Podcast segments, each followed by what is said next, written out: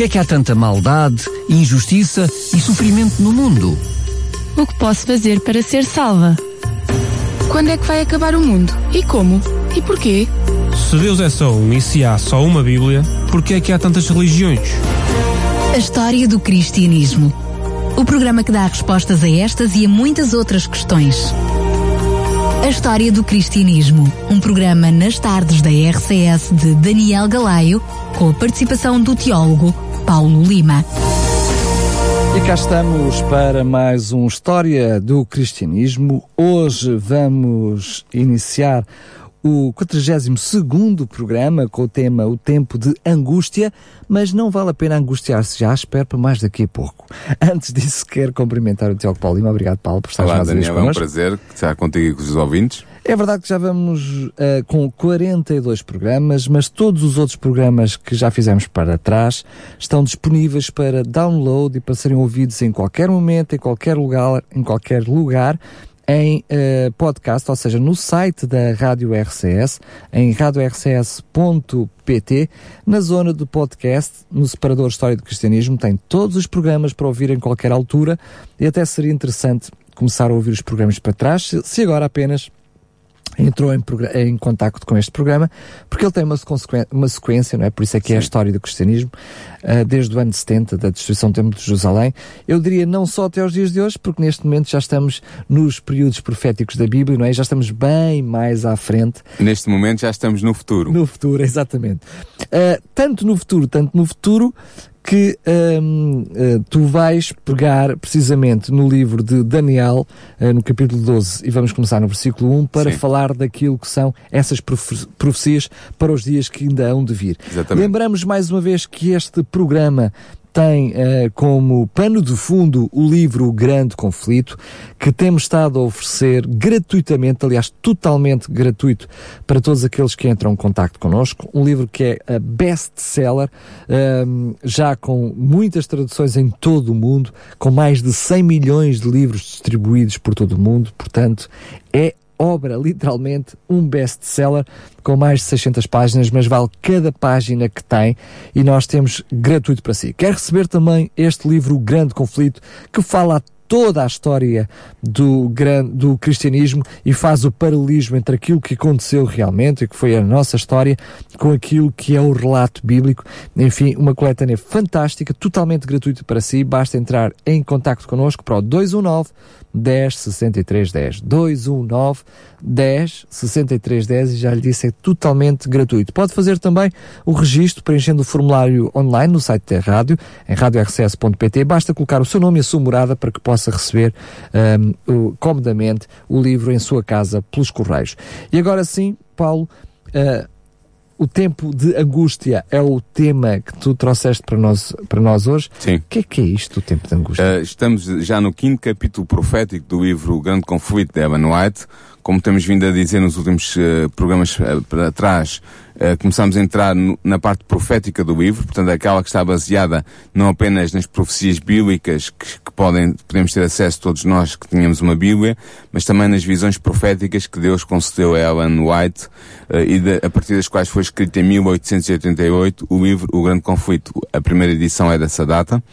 Uh, e, portanto, vamos abordar o quinto capítulo profético que tem por título O Tempo da Angústia. E, para começar, antes de começar a entrar neste, na matéria, queria dizer aos nossos ouvintes que estão connosco neste momento, que têm acompanhado ou que não têm acompanhado o programa ao longo dos tempos, que este, tempo, este capítulo, O Tempo da Angústia, traz algumas noções novas em relação ao que a, ao que a maioria dos cristãos está habituado a ouvir ou mesmo a, a ler. Digamos que é um assunto pouco comentado ou pouco falado. É um assunto pouco falado, porquê? Porque normalmente os, os cristãos evangélicos acreditam que o tempo da angústia ou o tempo da tribulação não vai ser vivido pelos cristãos aqui na Terra. Eles acreditam que vão ser arrebatados antes de vir o tempo da grande tribulação, o tempo da angústia.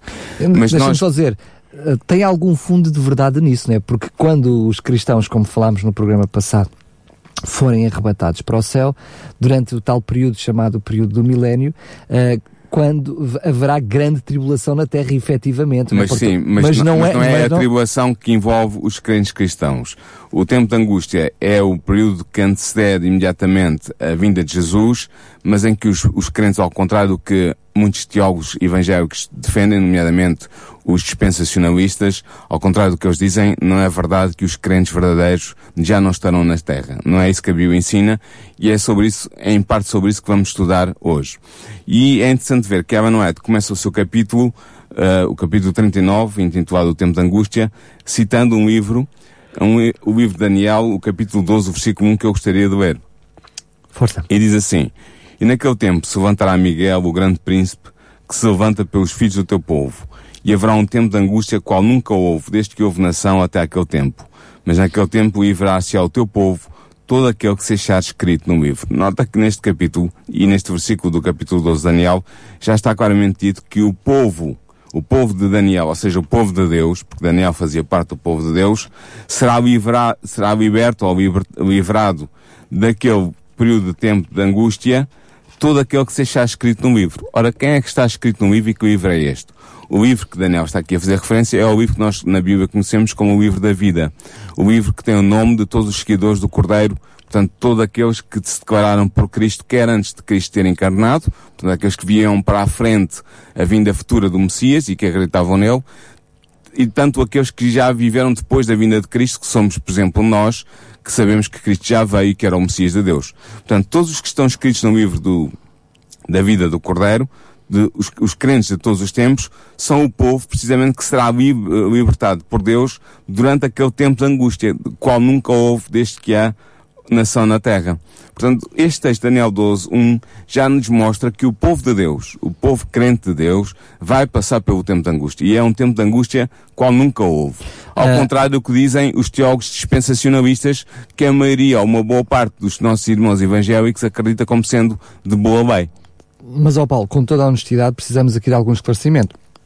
Porque eu posso olhar para a tua, para o, para o texto, para o mesmo texto que estás a partilhar connosco, e posso ter dois tipos de interpretações. À partida, mesmo admitindo uma correta e outra errada, posso ter esse tipo de, eh, de interpretação. Que é, por um lado, dizer assim, eu vou só, só posso ser liberto de, de um tempo de angústia se estiver nele, não é? Exatamente. Mas por outro lado, posso pensar também, com alguma legitimidade ou não, que não, eu sou liberto dele, não, não tendo que passar por ele. Hum, estou a compreender a tua objeção. Sim. Mas aqui, a frase, naquele tempo livrar-se-á o teu povo, todo aquele que se achar escrito no livro, não diz na, daquele tempo livrar-se-á o povo, mas naquele tempo. A diferença é importante. Significa que, se fosse daquele tempo, eh, o hebreu, significaria que as pessoas não iriam passar por aquele tempo, iriam livrar-se de passar por ele. Mas não é daquele tempo que está dito, é naquele tempo, ou seja, as pessoas passarão pelo tempo de angústia do, do qual serão libertadas ou salvas. Exatamente. Esta é a diferença, portanto, ou seja, a interpretação de que o povo não passaria pelo tempo de angústia porque seria arrebatado antes de ele vir, não é essa interpretação que está baseada no texto que nós temos diante de nós. A interpretação correta é que o povo vai passar por aquele tempo e será liberto de- do sofrimento e da angústia e da, e da destruição que ocorrerá nesse tempo. Sendo quando formos esmiuçar, já já a seguir, esmiuçar o que é que vai, o que é que isso significa, nós vamos claramente perceber hum, o que é que é hum, outras noções que temos que juntar a estas, que tem a ver uh, o fim do tempo da graça e depois o início do tempo da angústia. Sim. Quando começarmos a perceber estas outras noções, uh, percebemos que aquilo que acabaste de dizer só pode ter uh, uma leitura e não duas, não é? Exatamente. E a leitura é que o povo de Deus vai passar efetivamente, vai atravessar, vai viver esse tempo de grande angústia, qual nunca houve desde que houve nação. Portanto, o que White nos diz, partindo deste texto, é que com terminar a grande proclamação do aviso final à humanidade, e nós falámos disso precisamente no programa anterior, o programa O Aviso Final, Com a é, mensagem dos três anos. que é a não mensagem dos três anos que vai ser proclamada a todo o mundo pelo povo de Deus e, e vai, e, e vai permitir que milhões e milhões de seres humanos que nunca ouviram estas mensagens ah, as ouçam e as recebam no seu coração e se, ah, e se juntem ao povo de Deus. Portanto, com terminar essa grande proclamação do aviso final à humanidade, o povo de Deus terá realizado a sua última tarefa e estará preparado para a hora de prova que virá sobre ele. E o teste final da humanidade foi feito e todos os que escolheram ser aliás a Deus e à sua lei receberam o selo do Deus vivo. Nós falámos sobre isso ah, abundantemente no, no, no, no programa passado. Todos os que escolheram a desobediência à lei de Deus receberam a marca da besta. Nós vimos também já atentamente o que é que significa esta marca da besta. Os nossos ouvintes têm que ir, por favor, ao programa anterior. O que é que acontece então? Acontece que Jesus cessa a ação, a, então a sua intercessão no santuário celestial. Nós sabemos, já falámos, já dedicámos um programa inteiro a esse tema ao longo destes programas, sobre o santuário celestial, é o centro de comando do universo, onde Jesus está, com Deus, onde está o trono de Deus também, segundo Apocalipse, e onde Jesus está a interceder pelo seu povo. E quando chega a este grande momento do tempo de angústia, Jesus cessa então a sua intercessão no santuário celestial. E ele faz nesse momento o aviso solene que está descrito em Apocalipse 22, capítulo, versículo 11, que diz assim, quem é injusto faça injustiça ainda, e quem está sujo, suje-se ainda, e quem é justo faça justiça ainda, e quem é santo, seja santificado ainda. Portanto, esta é a grande declaração, o grande aviso solene que marca o fim do tempo da graça e o fim da intercessão de Jesus em favor de todos aqueles que aceitaram o seu sacrifício na cruz. Portanto, o caso de cada ser humano foi decidido nesta altura, até esta altura foi resolvida a questão, e foi decidido para a vida ou para a morte. Cristo terminou a expiação em favor do seu povo e também apagou os seus pecados. E aqui é o grande momento de regozijo que todos nós podemos ter, é que quando termina o tempo de intercessão de Cristo em favor dos crentes de, de, do tempo do fim, o, o registro dos crentes fica encerrado e eles ficam preparados para enfrentar a grande crise que virá e os pecados daqueles que uh, foram justificados por Cristo são apagados. Portanto, eles ficam com, com, com o registro limpo.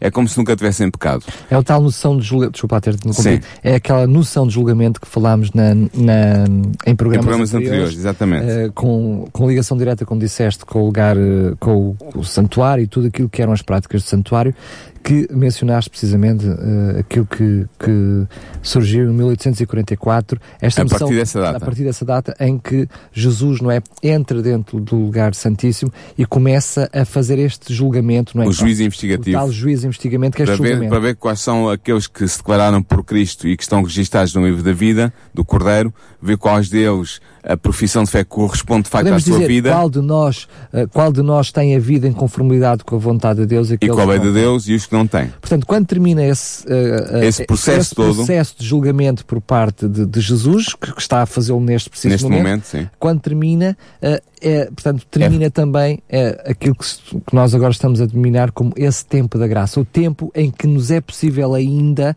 antes de sermos julgados, tomar uma, as decisões corretas e aceitar e nos arrependermos e aceitarmos o sacrifício de Jesus e sermos cobertos pelo sangue redentor de Jesus. Portanto, quando termina este tempo da graça, este tempo de salvação, podemos dizer assim, Jesus, quando deixa o santuário celeste, começa então o tempo de angústia para, para o povo de Deus.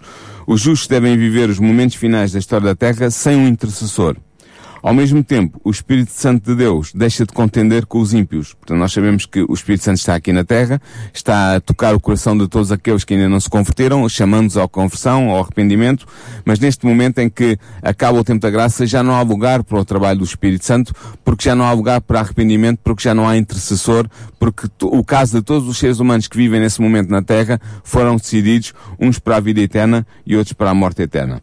Satanás assume então o controle total dos impenitentes, porquê? Porque o Espírito de Deus se retira da terra, uh, ficando só a cuidar dos, dos, dos justos, dos que, dos que aceitaram a salvação, e retira-se de todos os ímpios, e portanto eles ficam entregues completamente ao controle de Satanás. Porquê? Porque os ímpios ultrapassaram o limite da graça de Deus e já não há um intercessor que possa interceder em seu favor.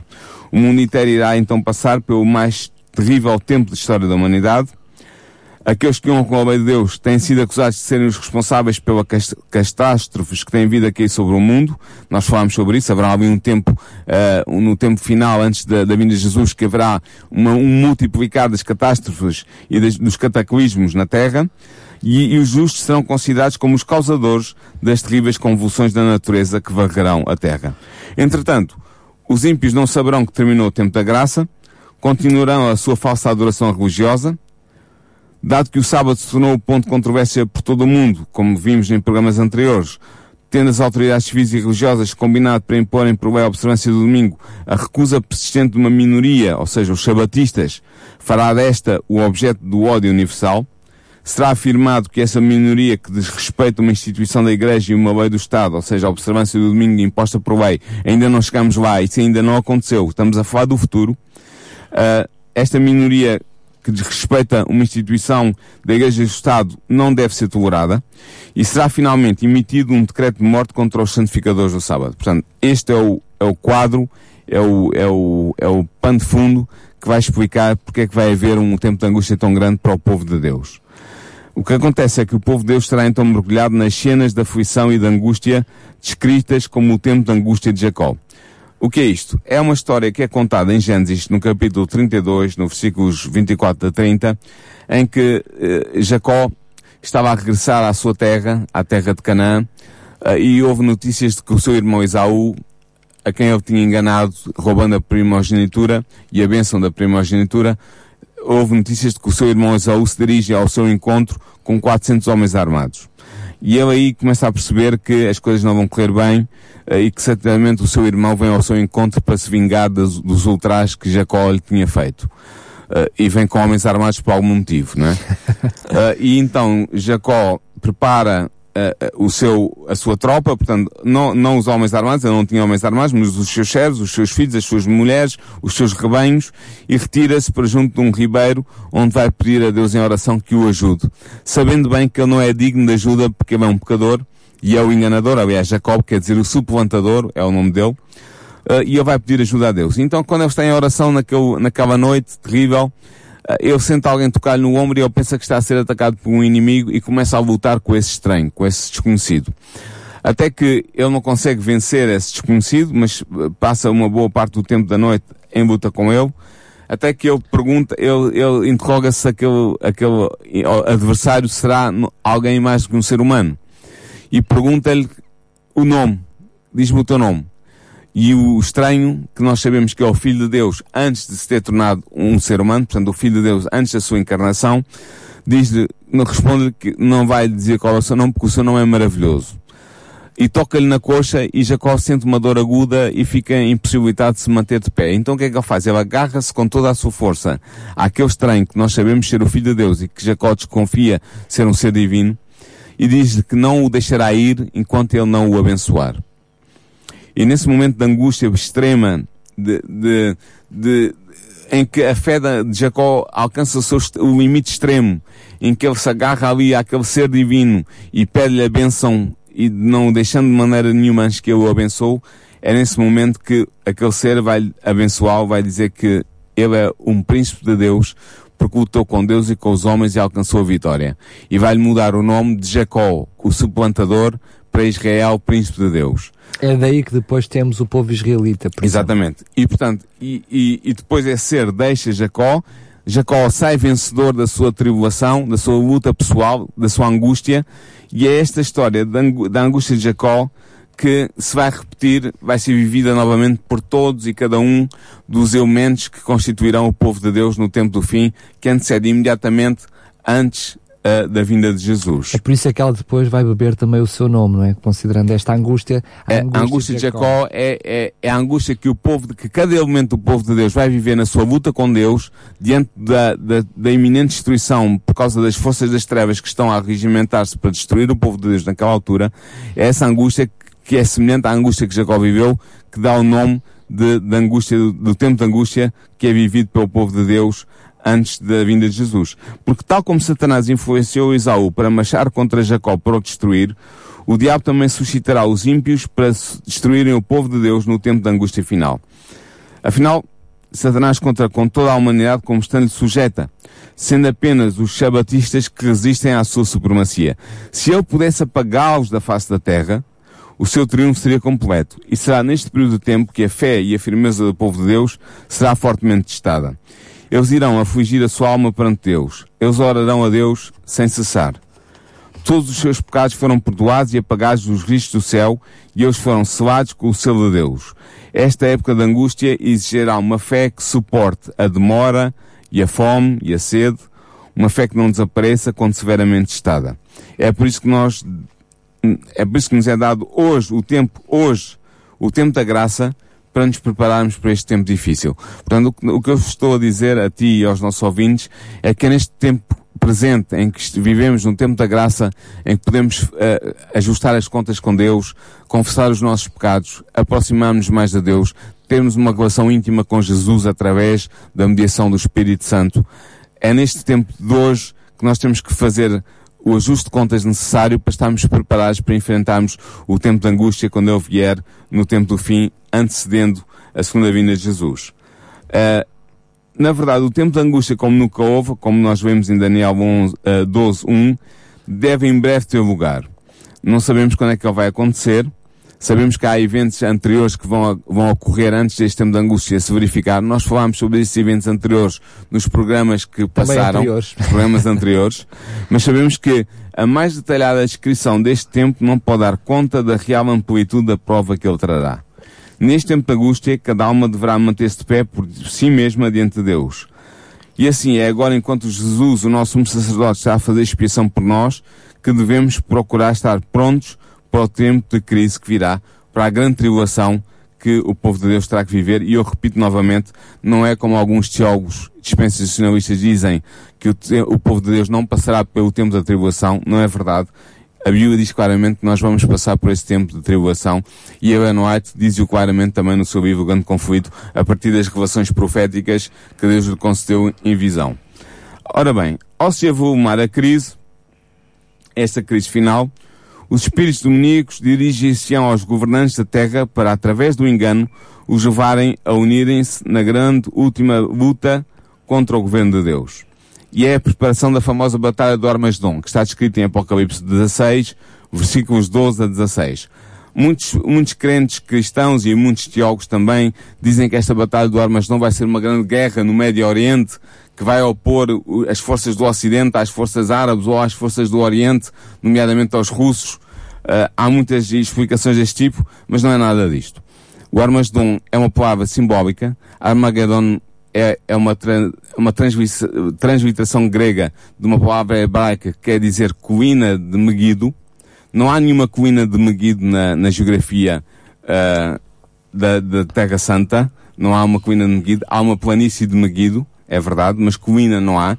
E este, é, este termo é usado porquê? Porque a, a, única colina que está perto da planície de Meguido é o monte onde, um, onde um, o profeta uh, uh, o profeta Elias teve aquele combate com os profetas de Baal e onde desceu o fogo do céu e justificou que realmente Elias era o, o, seguidor do verdadeiro Deus e que Yahvé era o verdadeiro Deus e não o Deus Baal que os seguidores de Baal uh, adoravam. E portanto, o que acontece é que vai haver uma luta, um, um, grande conflito a nível mundial, que é simbolizado por este Armagedon, em que vai opor os, os príncipes do Oriente aos reis da Terra. Os príncipes do Oriente são Jesus e os seus anjos, que vêm em glória e majestade muito em breve. E os reis do, de toda a terra são os, os, poderes, os poderes políticos de toda a terra que se vão unir para combaterem, combaterem contra Jesus e contra os seus anjos, ata, atacando o povo de Deus que está naquele momento na terra uh, uh, sujeito à perseguição. E o que é interessante ver é que depois de, deste processo estar em avanço, estarem em, em, em, processo de realização, esta perseguição, este, este conflito entre dois, dois princípios, o princípio de Satanás que interessante conseguiu captar para si, para a sua adoração, todos os seguidores uh, do, dos, dos, um, do cristianismo apóstata e também todas as religiões não cristãs e também os poderes civis e políticos que existem no mundo, por um lado, opor-se-ão ao povo de Deus que está protegido por Deus e pelo seu Espírito, do outro lado. Mas é interessante ver que, como ato supremo no grande drama do engano, o próprio Satanás fará-se passar por Cristo.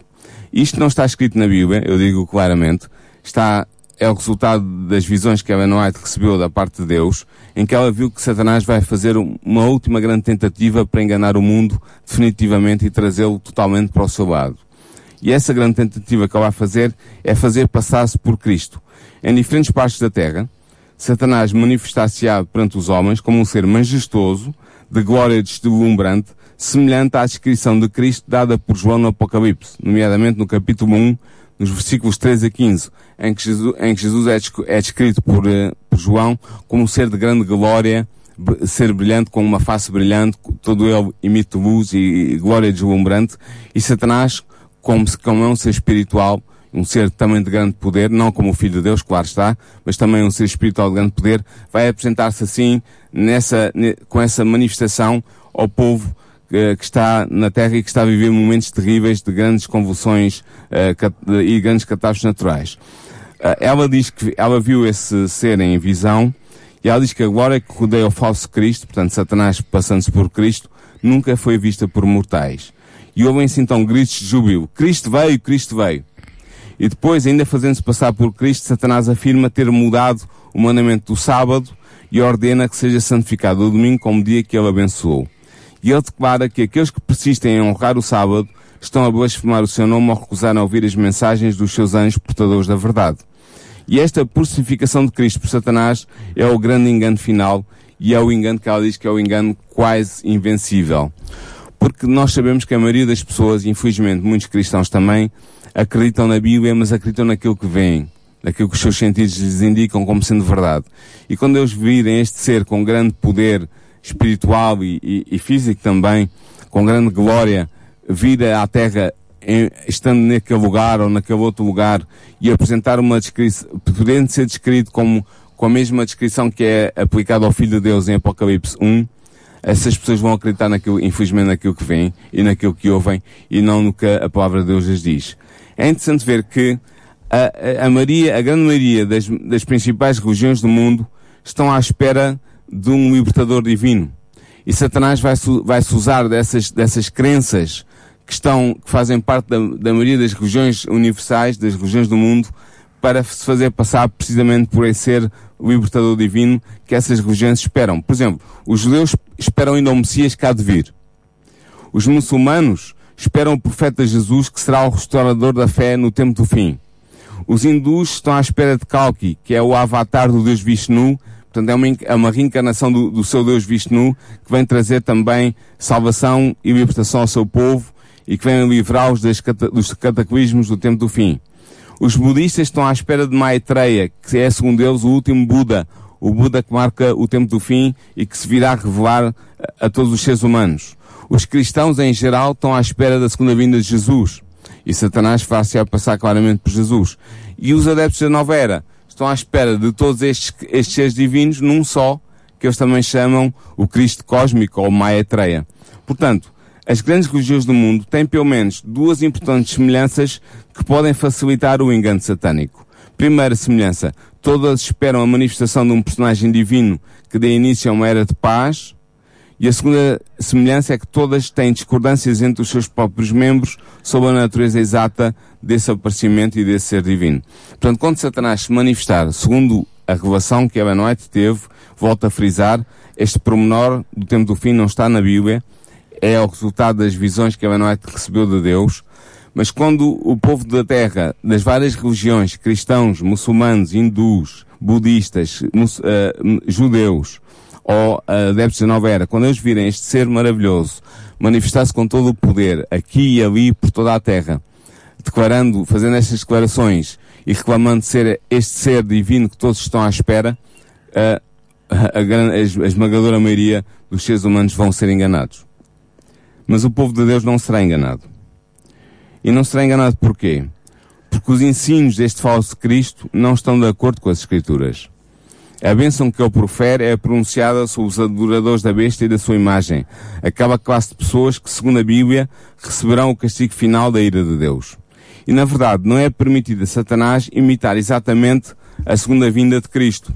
Portanto, há uma diferença. A grande diferença é que nós sabemos que quando o verdadeiro Cristo vier em glória e majestade, na glória dos seus anjos e do seu Pai, na sua própria glória, ele virá no céu e não pisará sobre a terra. E virá com um poder e com uma glória tal que será, será impossível imitar esse poder, essa glória, essa manifestação gloriosa de Jesus. Enquanto que este falso Cristo, que é Satanás fazendo-se passar por Cristo, será terá uma grande glória, mas estará, estará na terra, estará aqui e ali e acolá na terra. Não é como diz Bíblia, todo o olho verá. E não é todo, a glória de Cristo em que todo o olho verá precisamente vir na, nas nuvens dos céus.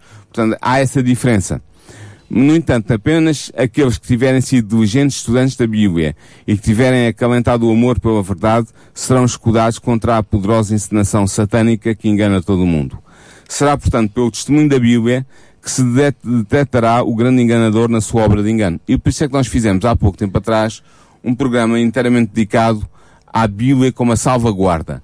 E falámos da necessidade que nós, como cristãos, temos de conhecer bem a Bíblia para não sermos enganados pelos enganos do tempo do fim, de estarmos bem fundados na Bíblia, não nos deixarmos levar porque aquilo que A disse, ou B disse, ou C disse, não confiarmos cegamente nas, nos ensinos do nosso padre, ou do nosso pastor, ou do nosso professor de teologia, mas irmos nós mesmos à Bíblia, estudá-la, uh, conhecê-la, aplicarmos o nosso, o nosso, a nossa mente a, a aprender as suas verdades, para que não sejamos enganados e possamos estar individualmente bem firmes na palavra de Deus. Muito bem. O culminar do tempo de angústia, qual, como é que será? É que, ao ser emitido pelos governos do mundo, de todo o mundo, o decreto retirando a proteção legal aos sabatistas e abandonando-os àqueles que desejam a sua destruição, o povo de Deus fugirá das cidades e das vilas e retirar-se-á em pequenos grupos para lugares remotos e isolados. Muitos encontrarão refúgio nas montanhas, outros nas matas e nas selvas. No entanto, nós sabemos, pela revelação que foi feita a Deus através de Evan White no livro Grande Conflito, que muitos do povo de Deus, de todas as nações e de todas as classes, serão presos. Mas Deus não se esquecerá do seu povo nesta hora de prova. Os juízes de Deus cairão sobre aqueles que procuram oprimir e destruir o seu povo. De facto, depois de Cristo cessar a sua intercessão no santuário celestial, serão derramadas as sete últimas pragas sobre aqueles que receberam a marca da besta. Estas sete últimas pragas cairão sobre o mundo imediatamente antes da libertação final do povo de Deus. Elas estão relatadas no Apocalipse, são as, as sete pragas do Apocalipse. Todos os cristãos praticamente já ouviram falar destas pragas. A primeira é uma chaga nos homens que têm a marca, nos homens e nas mulheres que têm a marca da besta, uma chaga uh, terrível, dolorosa, bolorenta. A segunda praga é o mar transformado em sangue. A terceira praga é os rios e fontes tornados em sangue. A quarta praga é o sol que abrasa os homens e as mulheres que habitam nesta terra. A quinta praga serão as trevas sob o trono da besta. A sexta praga será o Armagedon, ou seja, o culminar deste grande conflito e da grande perseguição que será feita pelas forças das trevas ao povo de Deus. E a sétima última praga é o grande terremoto que marca, assinala a, a vinda de Jesus. Portanto, quando Jesus vier, haverá um grande terremoto em todo o mundo que assinalará essa grande vinda. Haverá a destruição de Babilónia, daquilo que Babilónia simboliza, o cristianismo apóstata, haverá sarabas de pedra com talento, mas estas pragas, atenção, não cobrem cada uma delas toda a terra, porque caso isso acontecesse, toda a humanidade seria extinta. Mas serão as pragas mais terríveis que o mundo já conheceu, pois nelas é derramada a cobra de Deus sem mistura de misericórdia. Porquê? Porque o tempo da graça acabou, os seres humanos que escolheram o lado de Deus estão protegidos por Deus. Aqueles que escolheram rebelar-se continuamente contra Deus e não aceitarem a sua mensagem final estarão perdidos. E portanto já não há misericórdia porque já não há graça. E já não há graça porque já não há oportunidade de arrependimento nem de conversão porque as decisões foram tomadas. Todos os seres humanos tomaram conscientemente a sua decisão a favor ou contra a mensagem de Deus do tempo do fim e, portanto, as escolhas foram feitas, já não há lugar a misericórdia nem a graça.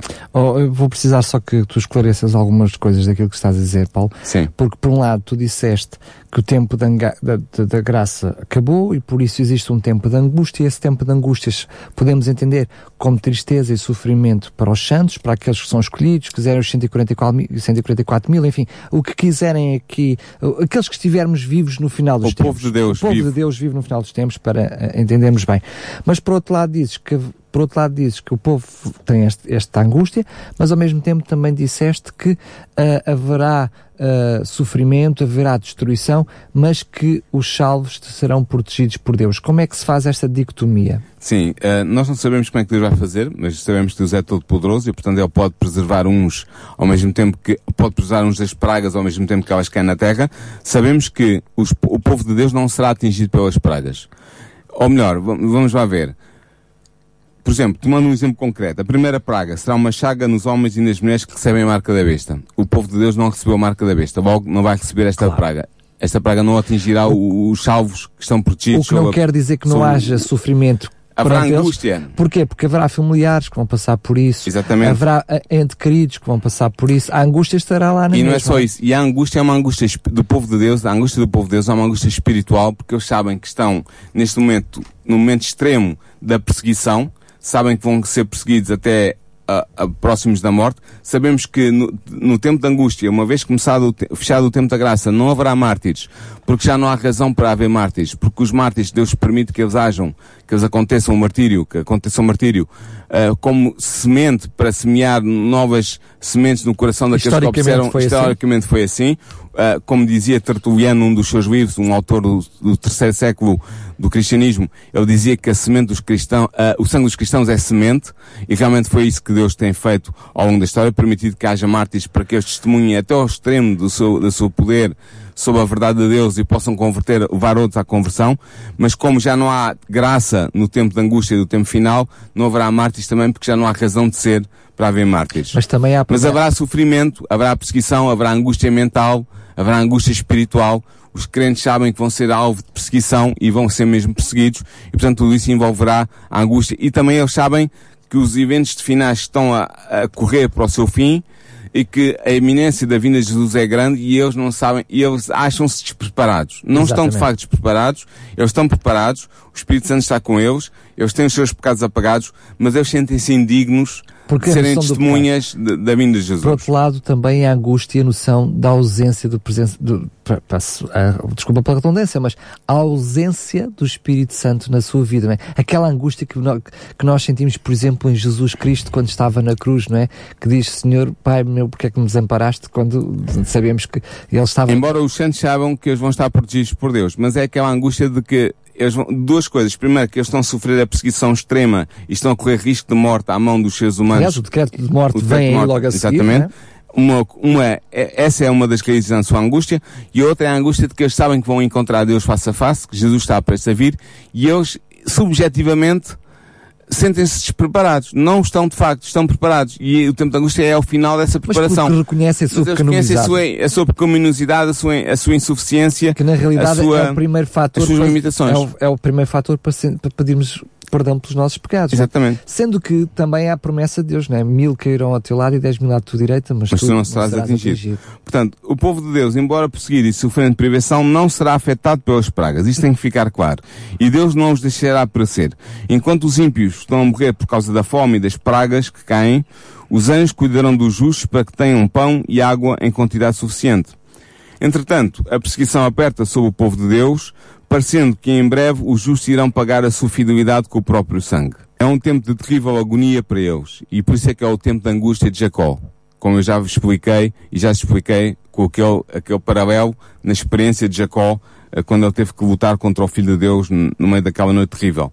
Portanto, eles dia e noite clamam a Deus para que os livre, e ao confiarem totalmente no Senhor para a sua libertação, eles são levados a exercitarem a fé, a esperança e a paciência de que necessitam para estarem prontos para a transladação, ou seja, para serem recolhidos pelos anjos quando Jesus vier buscar aqueles que foram fiéis. No entanto, por causa dos eleitos de Deus, este tempo de angústia será abreviado. Jesus diz claramente que o tempo de angústia, em Mateus 24, que este tempo de angústia será abreviado por amor aos eleitos, porque senão não se salvaria nenhuma carne. Portanto, este tempo de angústia será comprimido, será abreviado. E embora tenha sido emitido um decreto mundial definindo o tempo em que os sabatistas podem ser mortos, era o que tu falavas ainda há bocado do decreto de morte, os seus inimigos, em alguns casos, procuram antecipar-se à data definida no decreto e procuram tirar-lhes a vida antes do tempo decretado. Isto pode parecer estranho aos nossos ouvintes, mas isto já aconteceu com Lutero, por exemplo, no tempo de, de após a, a dieta, de Worms, em que ele foi condenado a ser banido do Império e foi dado liberdade a qualquer ser humano, a qualquer habitante do Império que quisesse de lhe tirar a vida sem que essa pessoa incorresse em qualquer sanção legal. Até Portanto, com benefícios fiscais, não é? Eu, eu quase diria isso, podemos dizer isso. Portanto, esse decreto de morte que Lutero enfrentou e que os, os, os adeptos de Lutero enfrentaram no Império vai ser repetido, digamos assim, mas em escala mais ampla, universal, uh, e vai afetar todos os verdadeiros filhos de Deus, todos os crentes do povo de Deus no tempo do fim. Só acrescentar que aqui uh, a cólera ainda será mais exponenciada, porque enquanto, uh, como falaste bem, na dieta de, de, Worms, o problema era um decreto real, digamos assim, do imperador, que uh, ordenava benefícios a quem, a quem conseguisse capturar ou matar, assim, Lutero. Matar, matar Lutero. Aqui o que nós vemos é por parte destas pessoas no tempo do fim que elas vão reconhecer as, os problemas na sua própria vida como a causa ser dessas mesmas pessoas. E, dos portanto, crentes. Dos tá? crentes. Portanto, a perseguição uh, por parte do povo ao outro povo, ao povo de Deus, aos crentes, é feita até por vingança pessoal, não Exatamente. é só por decreto, não é? Exatamente, é isso mesmo. As, os, os, os, ímpios que se vão juntar em grupos para procurarem o, o, povo de Deus que entretanto está escondido, ou está preso nas prisões dos Estados, ou está então escondido em, em matas, em, em desertos, em montanhas, eles vão se juntar precisamente para se vingarem. É o que estás a dizer. Porque eles estão a sofrer na pele e eles acreditam que uh, o sofrimento que lhes está a ser administrado, nomeadamente através das sete últimas pragas, é o resultado, é por causa do povo de Deus, da, da entre aspas, da desobediência do povo de Deus a, a, a uma lei da Igreja e do Estado.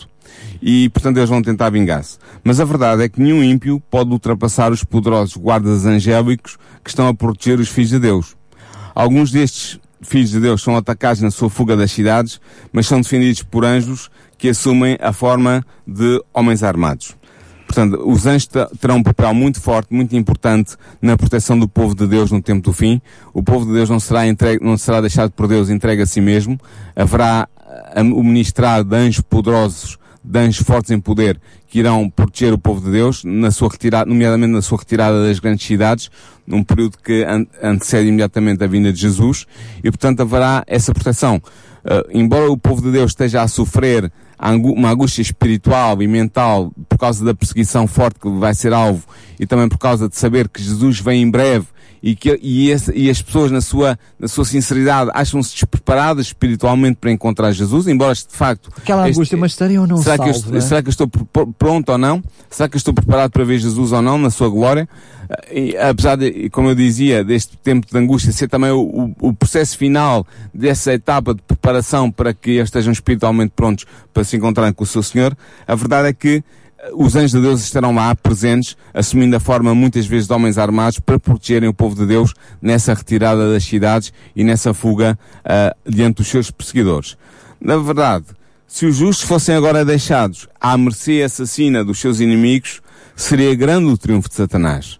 Seria grande, e Satanás vai tentar isso, eliminar da face da terra todos aqueles que não caíram nos seus enganos e que não aceitaram a marca da besta que é imposta por ele, no fundo é imposta por ele. Aqueles Portanto, que ele não conseguiu enganar através de todas as estratégias. Ele quer destruir, quer, quer limpar. Quer uh, eliminar da face da terra. Exatamente, mas, mas Deus não permitirá. Não permitirá.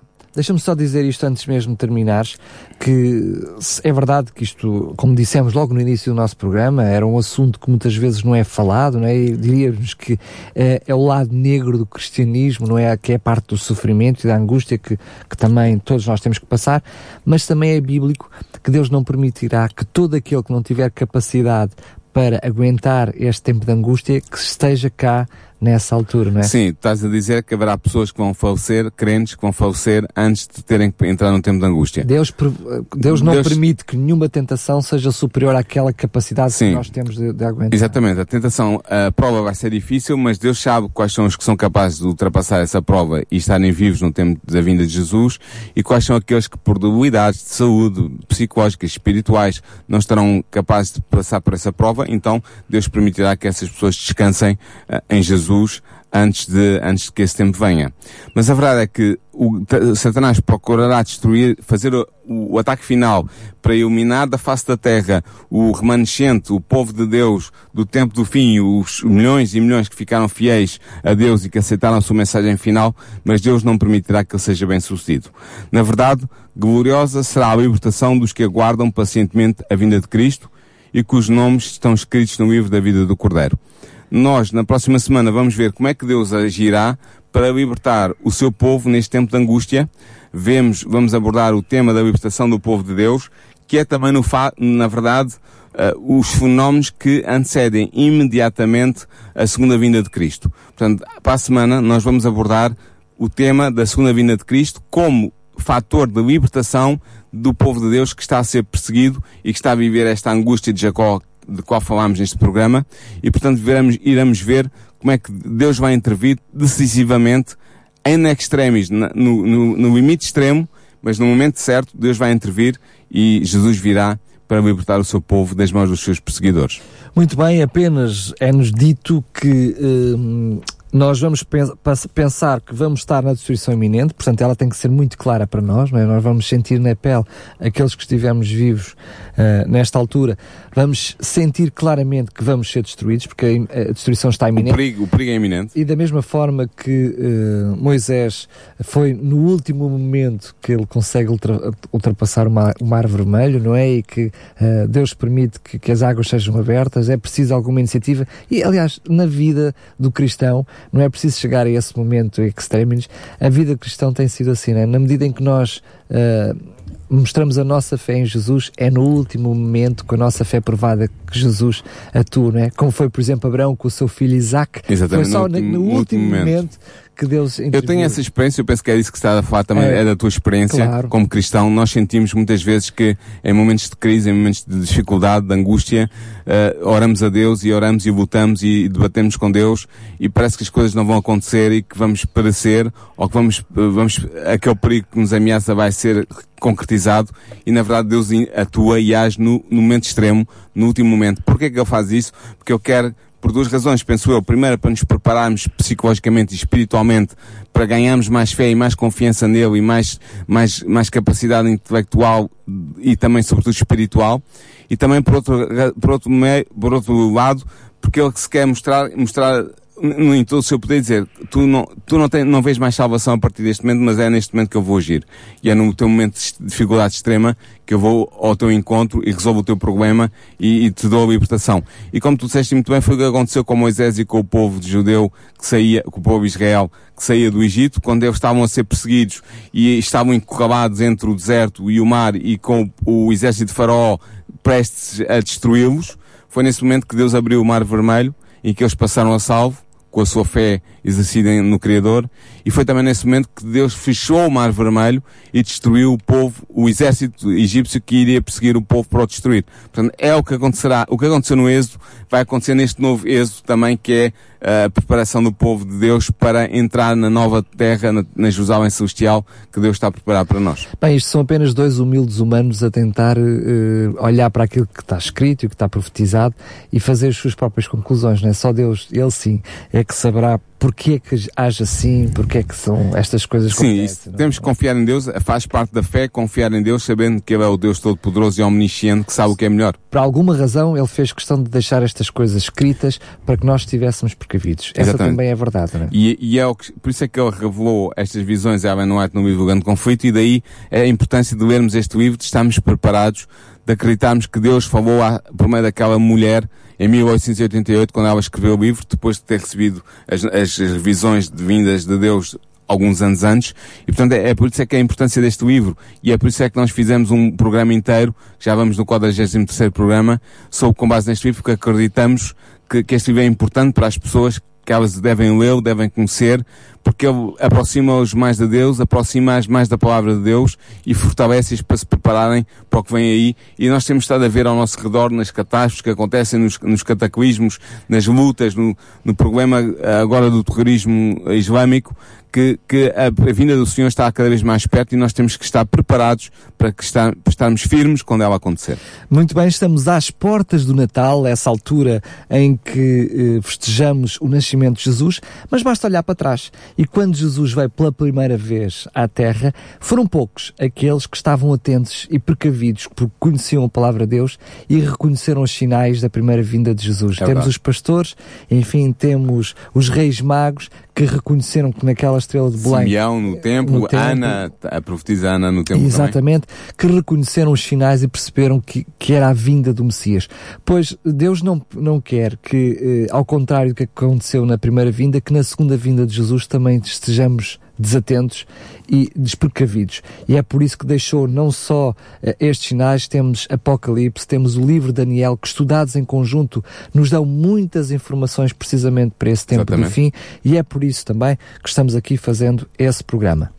Quer receber então gratuitamente, quer ser um daqueles que está precavido, que está preparado e que conhece aquilo que vai acontecer nos últimos tempos, ligue, ligue desde já para nós, entre em contato connosco, era isto que eu queria dizer, para o 219 10 63 10, 219 10 63 10 e temos totalmente gratuito para si o livro O Grande Conflito. Bem, eu tenho um amigo meu que faz programa aqui connosco na rádio que ele diz, bem, isto uh, não é gratuito, uh, é de graça, mas não é gratuito. Eu passo a explicar, alguém comprou estes livros, alguém pagou estes livros para que para si, que me está a ouvir, pudesse os receber totalmente gratuito. É verdade. Houve algum investimento, nós próprios investimos até do nosso próprio bolso Exatamente. comprando livros para que você que está desse lado o possa receber gratuitamente. Portanto, já sabem, em contato connosco mais uma vez, 21910 219 10 63 10. Se só agora um, começou a ouvir este programa, não teve a oportunidade de ouvir na íntegra, ele estará disponível uh, em podcast na Rádio RCS em radiorcs.pt, pode ouvir, reouvir, até fazer o download e ouvir quando quiser, não só este, mas todos os outros que estão para trás, para um, ao longo de todos os programas perceber uh, como uh, é que a história do cristianismo se foi eh, desenrolando e ela está uh, perfeitamente em sintonia com aquilo que são as profecias bíblicas. Quer também conhecer mais sobre a autora deste livro? Pois bem, hoje é o primeiro programa para conhecer quem é Ellen White, porque é que ela escreveu este livro e todos os outros são já cerca de 100 livros que esta escritora escreveu mesmo com muita debilidade, inclusive, por exemplo, apenas um exemplo, a nível de saúde e educação, só agora nós começamos a ouvir uh, a comunidade científica e pedagogos falar coisas que ela já falou há mais de 100 anos atrás. Paulo, antes mesmo de terminar, apenas deixar um cheirinho, tu já mencionaste uh, um pouquinho aquilo que íamos falar no próximo programa, mas não sei se podes dar mais um lado. Sim, vamos falar sobre a libertação, o, o, título do capítulo é a libertação do povo de Deus, e é a descrição dos eventos cataclísmicos e extraordinários e absolutamente espantosos que vão acontecer na libertação do povo de Deus, quando o povo de Deus estiver num momento extremo em que vão, estão prestes a ser destruídos, é quando se dará a segunda vinda de Jesus e, portanto, vamos, vamos descrever e vamos analisar todos esses eventos que estão ao redor da vinda de Jesus, ao redor mesmo imediatamente uh, durante a vinda de Jesus e vamos estudar isso mesmo. Uh, a visão que ela teve, porque ela diz que viu, uh, revelada por Deus, Uh, como é que acontecerá a vinda de Jesus com todos os seus pormenores. Muito bem, fica marcado em conta então para o próximo programa, quanto a si que está desse lado. Fique bem, na companhia da RCS. Porquê é que há tanta maldade, injustiça e sofrimento no mundo? O que posso fazer para ser salva? Quando é que vai acabar o mundo? E como? E porquê? Se Deus é só um e se há só uma Bíblia, porquê é que há tantas religiões? A história do cristianismo o programa que dá respostas a estas e muitas outras questões. A História do Cristianismo, um programa nas tardes da RCS de Daniel Galaio, com a participação do teólogo Paulo Lima.